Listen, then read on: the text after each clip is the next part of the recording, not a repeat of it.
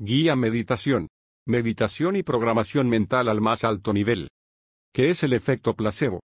Los placebos son pastillas rellenas de un componente neutro, como agua o azúcar, y se usan para medir la eficacia del medicamento. Desde un punto de vista ogro se tendría que pensar que como el placebo es una estafa, no tendría que hacer nada, ¿cierto? Sin embargo, eso no es así, y no es así porque ese es un punto de vista muy ilusorio, que considera las limitaciones autoimpuestas como realidad. En realidad los placebos sí hacen efecto, ¿cuánto? En una comparación normal. Un placebo normalmente cura al 80% de los sujetos. Mientras que el medicamento cura al 83%. ¿Te das cuenta? El placebo cura casi a tantos como el medicamento normal, y sin efectos secundarios mientras que el medicamento cura a solo un insignificante 3% más, con peligrosos efectos secundarios. De hecho, esos datos son los que han causado que una rama de la medicina se esté separando de la rama oficial, porque solicita que todos los medicamentos sean cambiados por placebos, dado que los resultados serían los mismos, y sin efectos secundarios. Sin embargo, los ogros que dirigen ese mercado, dicen que eso no puede ser porque eso sería estafar al público. Ahora bien, yo digo, lo que quiere la gente es que su médico le cure, ¿verdad? A la gente no le importa con que lo cures, sino que lo cures, así que si puedes hacerlo de una forma inofensiva, mejor que mejor, ¿no crees? Bien, ¿qué es lo interesante de ese dato? Que nos muestra que el medicamento es, simplemente, un anclaje. Y, naturalmente, lo que importa de un anclaje es su fuerza, no por el sentido por el que vaya. Es decir, el placebo es un anclaje puramente psicológico. Cura porque el subconsciente del paciente recibe la orden de curar su cuerpo. El medicamento es un anclaje químico. Cura porque el subconsciente del paciente recibe la orden de curar su cuerpo. Ambos curan no por lo que sean, sino porque el subconsciente recibe esa orden, y la ejecuta. Naturalmente, todo anclaje tiene un efecto limitado a su poder, es decir, a su profundidad, así es opinión, creencia, convicción, o impronta.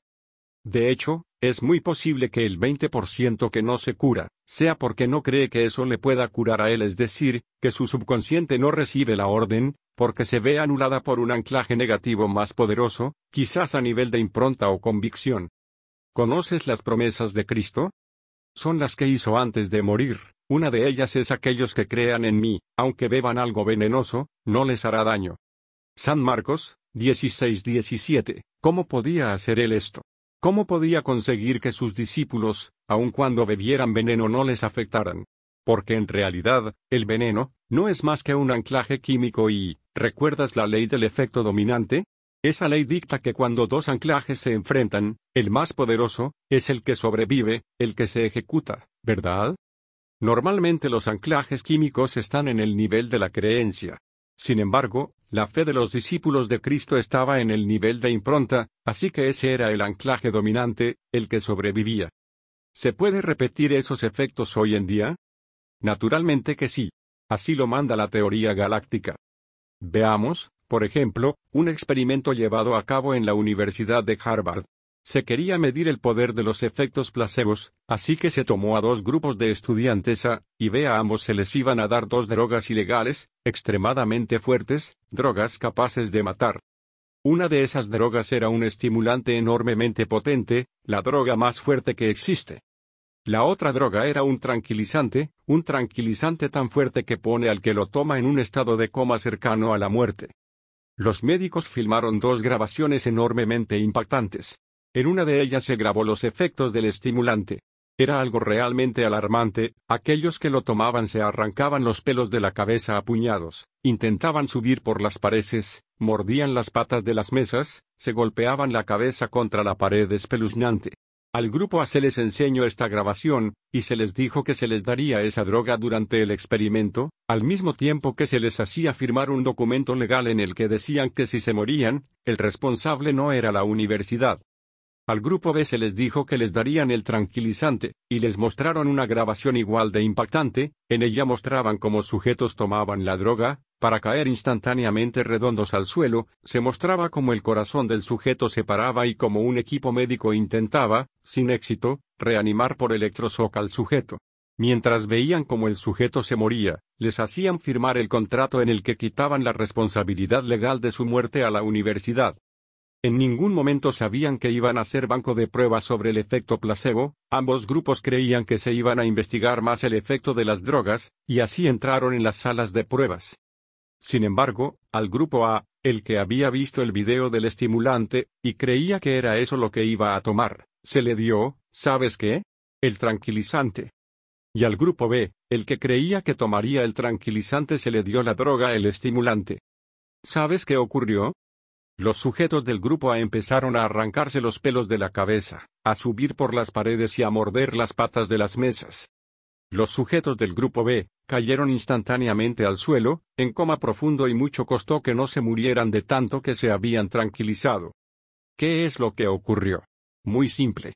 Las grabaciones habían producido en los sujetos un anclaje tan fuerte, que se había transformado en una impronta. Ese anclaje psicológico era mucho mayor que el anclaje químico que hacía la droga.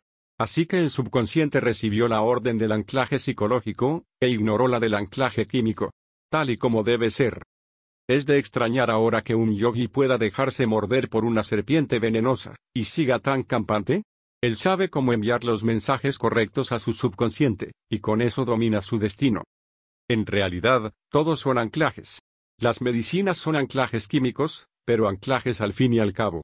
Eso causa que ese anclaje tenga cierto poder, el poder que le da el ser opinión, creencia, convicción o impronta.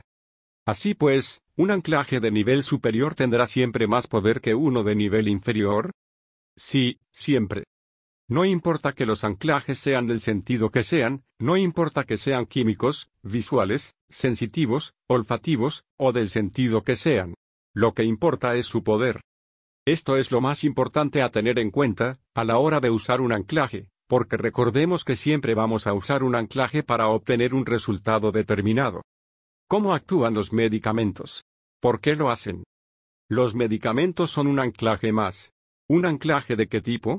Un anclaje químico, es decir, un anclaje que entra dentro del sentido del gusto.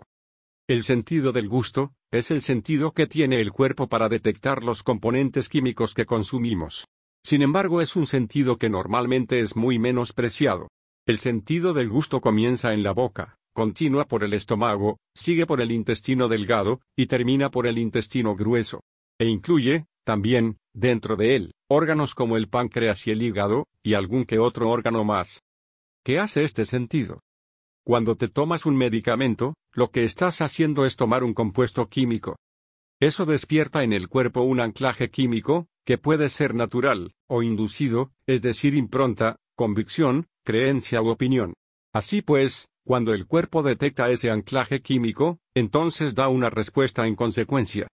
Por ejemplo, si tomas paracetamol, un medicamento corriente contra el resfriado, lo que estás haciendo es indicar al cuerpo, por medio de un anclaje químico, o anclaje gustativo, que una glándula del cuerpo se ponga a producir una hormona.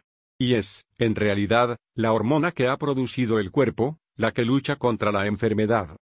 Normalmente se considera que esa glándula necesita seis horas para volver a producir suficiente hormona como para llenarse, y por eso ese medicamento se toma cada seis horas. En realidad el medicamento no hace nada, solo actúa como un disparador que ordena al cuerpo que actúe de cierta manera, así que, en realidad, es el cuerpo quien lo hace todo. ¿Te gustaría aprender a usar los anclajes para dar órdenes a tu subconsciente? Te invito al curso gratuito de programación mental, para que aprendas más sobre este asombroso tema y otros temas mucho más interesantes. Solo haz clic debajo de este video o accede a guiameditación.club, sí, así como escuchaste, www.guiameditación.club. Un fuerte abrazo.